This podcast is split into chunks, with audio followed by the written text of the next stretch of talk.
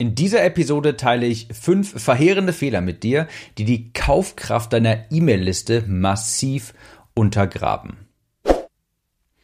Herzlich willkommen, ich bin dein Gastgeber Tim Gehlhausen. Hier erfährst du, wie du mehr Kunden gewinnst und mehr pro Kunde verdienst. Heute geht es nochmal um mein Lieblingsthema, Newsletter. Und wie komme ich jetzt dazu? Ich hatte vor kurzem hier einen kleinen Workshop in meinem Büro. Ich arbeite gerade mit der Claudia zusammen, mit der Claudia Passberger und Claudia ist Positionierungsexpertin. Ich möchte meine Positionierung etwas schärfen, ein bisschen umstellen und habe sie dafür auch nach Köln hier eingeladen. Wir haben hier einen Workshop gehalten. Ich hatte noch Johanna und Ellie aus meinem Team eingeladen. Ellie ist meine Designerin, Johanna ist, ich würde sagen, mein Integrator.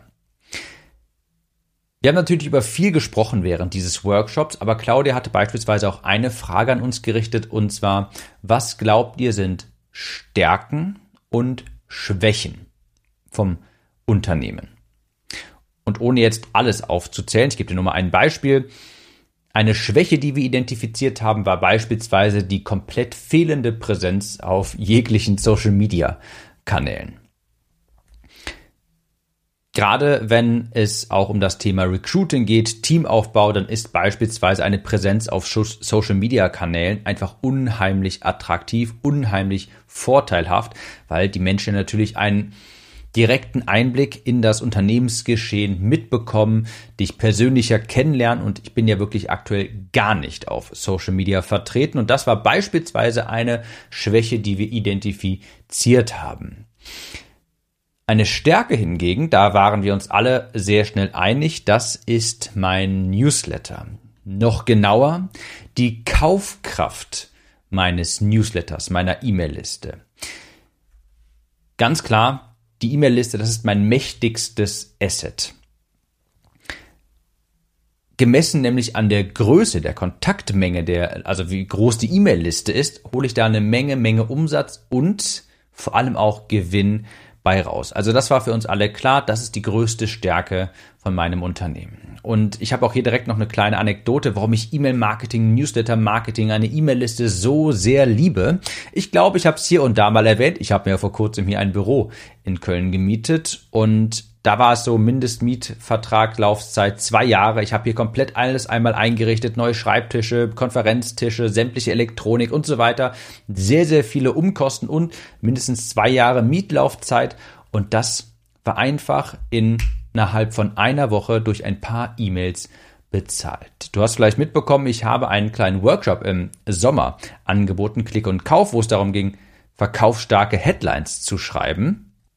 Und daran wird nochmal die Macht von einer E-Mail-Liste deutlich. Ich habe diesen Workshop verkauft, die Einnahmen generiert und diese Einnahmen haben quasi auf Knopfdruck dann durch meine E-Mail-Liste die komplette Miete für zwei Jahre bezahlt und die komplette Ausstattung von einem Büro, die komplette Einrichtung hier bezahlt. Und deshalb sage ich auch immer, das habe ich schon mal gesagt, wenn du etwas haben möchtest oder eine große Rechnung begleichen möchtest, dann schreib einfach ein paar E-Mails. Falls du eine kaufkräftige E-Mail-Liste hast, dann kannst du fast jede größere Rechnung einfach mit ein paar E-Mails begleichen. Wenn du etwas haben willst, schreib ein paar E-Mails. Also ein Newsletter hat ein gigantisches Umsatzpotenzial, wenn, ganz wichtig, wenn du die Kaufkraft deiner Leser aufrecht erhältst. Und in dieser Episode möchte ich jetzt mal fünf Fehler mitgeben, die die Kaufkraft deiner Leser, deiner Newsletterliste massiv untergraben. No-Go Nummer eins, Fehler Nummer eins, Content, der deine Autorität untergräbt. Ist ganz wichtig zu verstehen, dass alles, was du veröffentlichst, einen Eindruck hinterlässt. Im negativen wie auch positiven. Merk dir das. Alles, was du nach außen kommunizierst, formt ein Bild von dir als Experten, von dir als Anbieter das stärkt oder schwächt deine wahrgenommene Autorität. Und eine hohe wahrgenommene Autorität ist ein gigantischer Umsatzhebel. Ich gebe dir direkt ein Beispiel. Also ich schlage immer die Hände über dem Kopf zusammen und falle aus allen Wolken, wenn ich sehe, dass jemand ein Gewinnspiel auf Social Media teilt. Da frage ich mich immer, hast du das wirklich nötig? Kannst du dir nicht selbst das iPhone 13 leisten, das da hier gerade verlost wird? Musst du wirklich dieses Gewinnspiel teilen? Ein anderes Beispiel, du jammerst darüber, wie schlecht es doch gerade läuft, dass alles schwierig ist und so weiter. Da kommt bei mir, wenn ich sowas lese, ein Gedanke hoch. Von dir möchte ich nicht kaufen. Da kannst du dir den Spruch merken, sprich von der Narbe, aber nicht von der Wunde. Soll bedeuten, wenn du eine schwierige Phase durchmachst, beispielsweise geschäftlich, dann sprichst du darüber, sobald du diese Situation gemeistert hast, sobald sie vorüber ist, sobald du diese erfolgreich überstanden hast. Du sprichst von der Narbe, aber nicht von der Wunde, wenn sie jetzt gerade klafft. Das untergräbt deine wahrgenommene Autorität massiv. Pass auf, dass du mit deinem Content und deinen Newslettern dich nicht als bedürftigen Versager brandest. Und ganz wichtig, verwechsle Applaus nicht mit Kaufinteresse. Das hat interessanterweise vor kurzem Sophia Thiel mal gesagt. Die meinte, die Menschen wünschen sich und bejubeln Authentizität, aber klicken wie verrückt den Perfektionismus.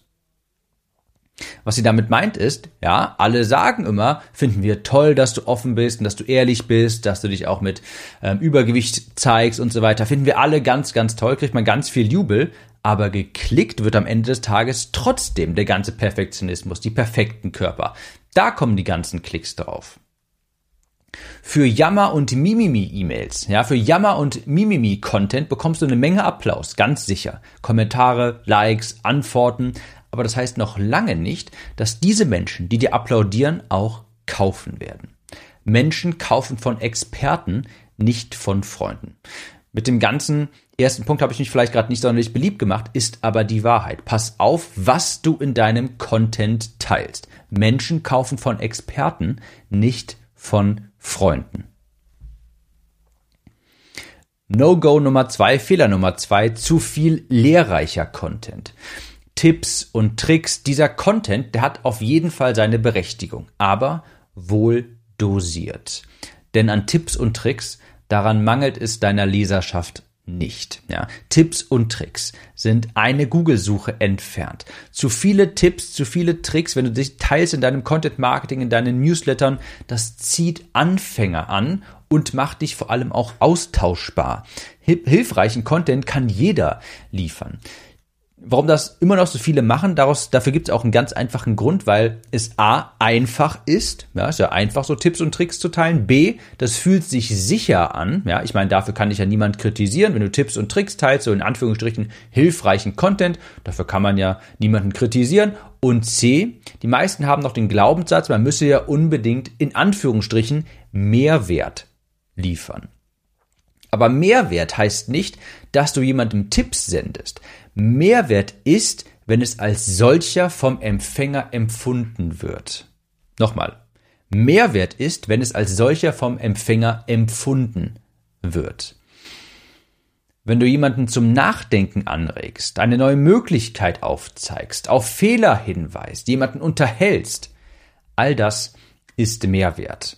Um Mehrwert zu liefern, musst du nicht in Anführungsstrichen hilfreichen Content liefern. Ganz im Gegenteil. Das ist nur eine Facette von Mehrwert und eine der schwächsten, denn sie ist komplett austauschbar.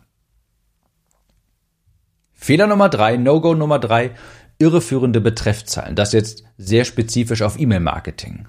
Das ist eine Frage, die bekomme ich häufiger mal. Du Tim, wie kann ich ja meine Öffnungsraten erhöhen? Die sind mir einfach zu niedrig. Und klar, man könnte jetzt den Betreff optimieren und da mehr Neugierde erzeugen und dergleichen. Klar, man kann an der Betreffzeile etwas ändern. Aber wenn du langfristig deine Betreff, deine Öffnungsraten hochhalten möchtest, dann musst dir bewusst sein, E-Mails werden maßgeblich auch wegen des Absendernamens geöffnet. Der Absendername hat viel mehr Einfluss auf die Öffnungsrate. Und damit meine ich jetzt nicht, dass du den Absendernamen ändern solltest, ähnlich wie eine Betreffzeile, sondern dass über die Zeit du eine emotionale Beziehung zu deinen Lesern aufbauen musst. Und wenn sie dann deinen Namen im Postfach sehen, dann klicken sie sowieso auf deine E-Mails, unabhängig davon, was die Betreffzeile ist. Meine Newsletter haben alle circa 50% Öffnungsrate. Ausreißer nach oben und unten, die sind bei mir tatsächlich relativ selten. Klar, manchmal bekommt eine E-Mail-Liste, äh, eine E-Mail vielleicht 45% Öffnungsrate, manchmal noch eine 55, klar. Aber im Großen und Ganzen unabhängig vom Betreff haben die alle rund um die 45, 50 Prozent Öffnungsrate. Weil ich behaupte, die sehen, okay, da ist eine E-Mail von Tim und weil ich dreimal die Woche E-Mails schreibe, lesen Sie die gerne und klicken auch sowieso darauf, weil Sie den Absendernamen identifizieren, damit eine Beziehung auch mitschwingt. Also der Absendername trägt emotionale Bedeutung, eine Verbindung zu dir. Leser öffnen Newsletter auf Zeit, auf längere Zeit, nicht wegen, wegen, wegen eines spannenden Betreffs. Ja, klar, da kannst du auch ein bisschen was rausholen, aber das sind Pflaster, das, ist, das sind Pflaster auf dem Knochenbruch quasi. Sie öffnen deine Newsletter auf lange Zeit gesehen beständig wegen deines Absendernamens. Also bau eine Beziehung zu deiner E-Mail-Liste auf, biete spannenden Mehrwert. Das müssen und sollen gar nicht Tipps und Tricks sein, mach dich einzigartig. Fehler Nummer vier, der die Kaufkraft deiner E-Mail-Liste massiv untergräbt, ständig oder nie pitchen. Meiner Erfahrung nach gibt es da so zwei Arten von Newsletter-Schreibern. Das sind die Lehrer, die Angst davor haben, Angebote zu machen, die Angst davor haben, Geld zu verdienen und die Gebrauchtwagenhändler, die ständig nur verkaufen. Und beides ist gleichermaßen finanziell ruinös.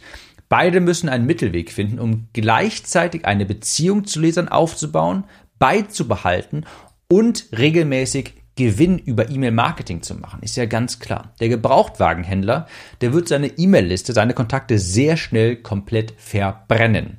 Der wird anfangs vielleicht das Geld herausziehen, aber bemerken, mit der Zeit wird er immer weniger verkaufen und muss immer härter verkaufen und irgendwann ist die E-Mail-Liste quasi tot, keine Beziehung mehr vorhanden. Der Lehrer, der glaubt, er müsse die ganze Zeit die Zielgruppe mit Mehrwert versorgen und dürfe niemals kaufen, müsse das, müsste sich dafür entschuldigen und darf er höchstens einmal im Jahr machen, der wird genauso kaum etwas damit verdienen. Ich halte mich an die 70-30-Regel. 70 Prozent meiner Newsletter in der Regel sind unterhaltsam, Storytelling, lehrreich, verbindend. 30 Prozent sind Sales-E-Mails. Es gibt oft Newsletter von mir, die ganz ohne Call to Action daherkommen. Das sind dann einfach rein verbindende E-Mails, die eine Beziehung aufbauen sollen. Funnel hack mich gerne. Komm gerne auf meinen Newsletter unter timnews.de, schaust dir gerne an, dann siehst du das ja. Wobei ich gleichzeitig sagen muss, ich halte mich, also ich halte mich grob an diese Regel, ja, aber wenn ich eine Verkaufsphase habe, klar, natürlich verkaufe ich dann und zwar auch viel, ist ganz logisch. Im Großen und Ganzen ist es bei mir aber die 70-30-Regel. Und No-Go Nummer 5, Red Flag Nummer 5, die Liste mit den falschen Leuten füllen. Ich sagte vorhin schon mal, Tipps und Tricks, das ist austauschbarer Content. Das zieht Anfänger an. Wenn du Tipps und Tricks mit deiner Gruppe, mit deiner Zielgruppe teilen möchtest, dann gerne noch spezifisch, was du jetzt persönlich bei dir im Business vielleicht beobachtet hast oder bei dir im Allgemeinen, im Alltag, im beruflichen Leben, whatever, was auch immer deine Nische ist. Etwas, also einzigartigen Content, den nur du erlebt haben kannst. Tipps, die aus deinem Leben stammen. Aber zu viel Content, der in Anführungsstrichen Tipps und Tricks liefert, hilfreich ist in Anführungsstrichen, der zieht Schnäppchenjäger und, schönen Gruß an Christian Lindner, Menschen mit Gratis-Mentalität an. Und dann hast du vielleicht eine große Liste, aber null Kaufkraft. Das ist ähnlich verheerend, wenn jemand damit protzt, dass er auf Facebook vielleicht Leads für 1 Euro, 50 Cent oder dergleichen über Facebook generiert. Das ist besorgniserregend. Würde ich in meiner Branche, das ist natürlich branchenabhängig, aber würde ich in meiner Branche 1 Euro für Leads bezahlen, dann würde ich die Kampagne sofort ausschalten. Da kann was nicht mit rechten Dingen zugehen. Das sind definitiv nicht qualifizierte Leads. Du definierst zuerst, welche Art von Kunden, von Menschen du anziehen möchtest, auf deiner E-Mail-Liste haben möchtest und dann kreierst du Inhalte, um diese Kunden anzuziehen. Und das darf dann auch gerne etwas teurer sein. Du richtest dich aber nicht danach, was die günstigsten Leads gibt. Die sind, die sind in der Regel nicht ohne Grund die günstigsten, weil sie auch die geringste Kaufkraft haben. Also Fehler Nummer 5, die Liste mit falschen Leuten füllen. Und ganz spontan fällt mir noch ein kleiner Bonusfehler ein, und zwar die eigenen Gedanken vergiften. Wenn du die Glaubenssätze hast, oh, ich will meine Leute nicht nerven, meine Leser, wenn ich zu viel verkaufe, dann nerve ich die, dann melden die sich alle ab, oh Gott, da haben sich wieder welche abgemeldet, äh, ich will nicht nochmal eine Verkaufs-E-Mail schreiben, bla bla bla. Wenn dir so ein Mist im Kopf wenn du so einen Mist im Kopf hast, ist es klar, dass du mit deinem Newsletter keinen Umsatz machen möchtest, äh, keinen Umsatz machen wirst. Aber ganz klar, es ist dein Newsletter und damit auch deine Regeln. Wenn jemand den Content nicht haben möchte, den du da schreibst, der meldet sich ab und es ist auch gut so. Das sind nicht deine Personen, die etwas von dir kaufen. Ja, die werden sowieso nichts bei dir kaufen. Und du fängst erst recht nicht an, deinen Content nach denen zu richten, die sich abmelden. Das ist dir abstrus. Das ist nicht deren Newsletter, das ist dein Newsletter. Wer den nicht lesen will, der meldet sich ab und das ist genau gut so. Dein Newsletter, deine Regeln. Das sind die fünf beziehungsweise fünf plus eins No-Gos für deinen Newsletter, die die Kaufkraft deiner Leser massiv untergraben. Noch einmal kurz im Schnelldurchlauf. Erstens, Content, der deine Autorität untergräbt. Pass auf, was du im Newsletter auf Social Media generell in deinem Content teilst. Es kann sein, dass du mit deinem geteilten Content deine Autorität massiv untergräbst. Denn alles, was du nach außen hin kommunizierst, hinterlässt einen Eindruck von dir als Experten. Wenn du ein Gewinnspiel teilst, kommt bei deinen Empfängern an, hm, wieso teilt der ein Gewinnspiel? Hat er das überhaupt, hat er das wirklich nötig? No-Go Nummer zwei, zu viel lehrreicher Content. Zieht Anfänger an und Leute mit Schnäppchenmentalität.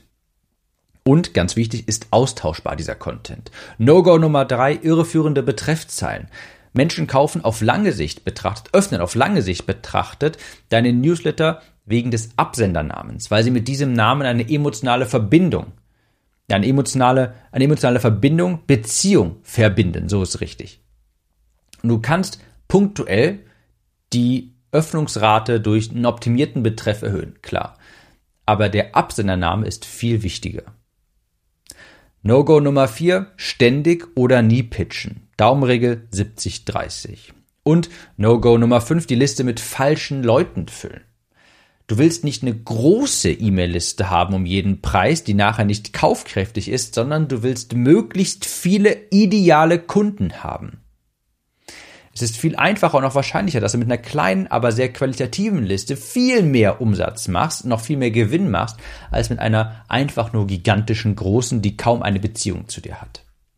Und der spontane fünfte Gedanke, die eigenen Gedanken vergiften. Red dir nicht so einen Mist ein von wegen, ich will nicht verkaufen, ich will die Leute nicht nerven. Das ist dein Newsletter und da gibt's deine Regeln.